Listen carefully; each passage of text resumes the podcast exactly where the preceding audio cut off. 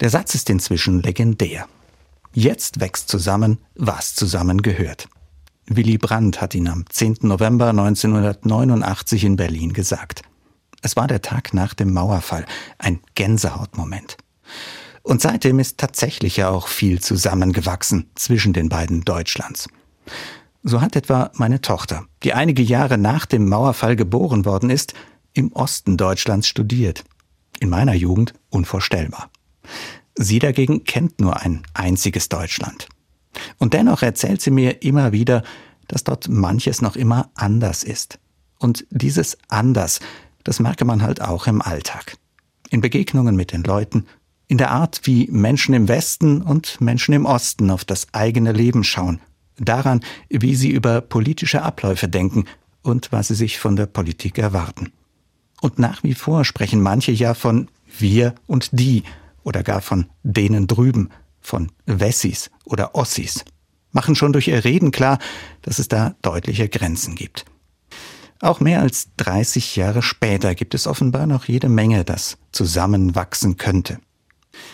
Zusammenwachsen, das ist in diesem Jahr das Leitwort des Tags der deutschen Einheit.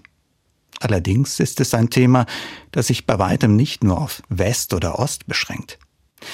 Mir kommt es manchmal so vor, als ob die Gesellschaft, also wir alle, eher weiter auseinanderdriften. Als ob wir uns zerlegen in Gruppen und Grüppchen, die kaum noch miteinander sprechen können. Weil viele sich in ihren Blasen häuslich eingerichtet haben, oft im digitalen. Ist irgendwie ja auch verständlich. Da treffe ich genau die Menschen, die ich mag und von denen ich weiß, wie sie ticken die sich für dieselben Dinge interessieren wie ich. Wir sind uns einig darin, was wir mögen und haben dieselben Themen, über die wir uns aufregen. Im Prinzip ist das auch in der Kirche nicht anders.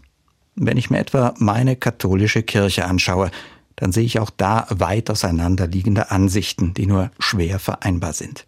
Über die Frage, welche Rolle Frauen in der Kirche spielen sollen, wie mit vielfältigen sexuellen Orientierungen umgegangen werden soll, darüber, wie das Evangelium auch in Zukunft sinnvoll verkündet werden kann.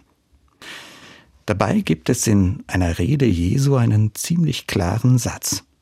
Alle sollen eins sein. Gemeint sind damit alle Menschen, die an ihn glauben. Alle Christinnen und Christen also. Doch auch die, so scheint es, bekommen es nicht wirklich hin. Und das schon seit mehr als zwei Jahrtausenden. Die Frage ist also, was das sein kann. Eins sein und wie das gehen soll mit dem Zusammenwachsen. Vom Zusammenwachsen ist heute am Tag der deutschen Einheit viel die Rede. Ich frage mich manchmal allerdings, ob ich das auch immer will. Will ich mit Leuten, die mir innerlich zutiefst suspekt sind, überhaupt irgendwie zusammenwachsen? Eins werden sogar, wie es sich die Bibel von den Christinnen und Christen wünscht? Ein Herz und eine Seele sollen sie in der allerersten Christengemeinde gewesen sein, so heißt es jedenfalls verklärend in der Bibel. Mal abgesehen davon, dass sicher schon bei den ersten Christen nicht nur heile Welt war, hat es die große, traute Einigkeit nie gegeben. In der Gesellschaft nicht und auch nicht in der Kirche. Weil wir Menschen halt so sind, wie wir nun mal sind. Grundverschieden eben. Und ich finde das auch gar nicht schlimm.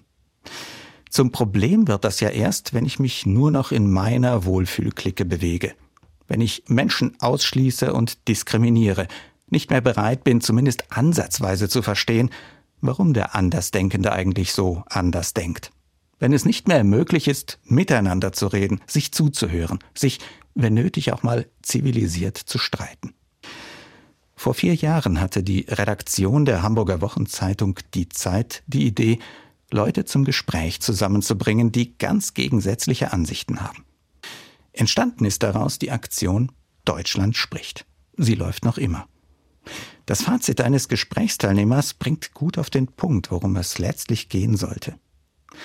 Wenn ich den Menschen sehe, der hinter der Meinung steckt, dann ändert das komplett die Situation für mich. Eine Erfahrung, die gerade auch einige Katholikinnen und Katholiken in den Diskussionen auf dem sogenannten synodalen Weg machen. Er ist eine Reaktion auf die tiefe Krise, in der die katholische Kirche in Deutschland steckt. Ein kirchliches Bullabü wird auch er nicht hervorbringen. Das große Einssein in Harmonie wird es nicht geben. Es bleibt wohl ein Ideal, ein in dieser Welt unerfüllbarer Wunsch. Und dennoch geschieht ja etwas, wenn wir aufeinander zugehen, uns austauschen, miteinander streiten. Vielleicht werden wir uns am Ende nicht einig sein, mit unvereinbaren Positionen auseinandergehen. Und doch wird nichts mehr sein wie vorher, wenn ich mich intensiv bemüht habe, den anderen zu verstehen und wenn auch er sich intensiv bemüht hat, mich zu verstehen.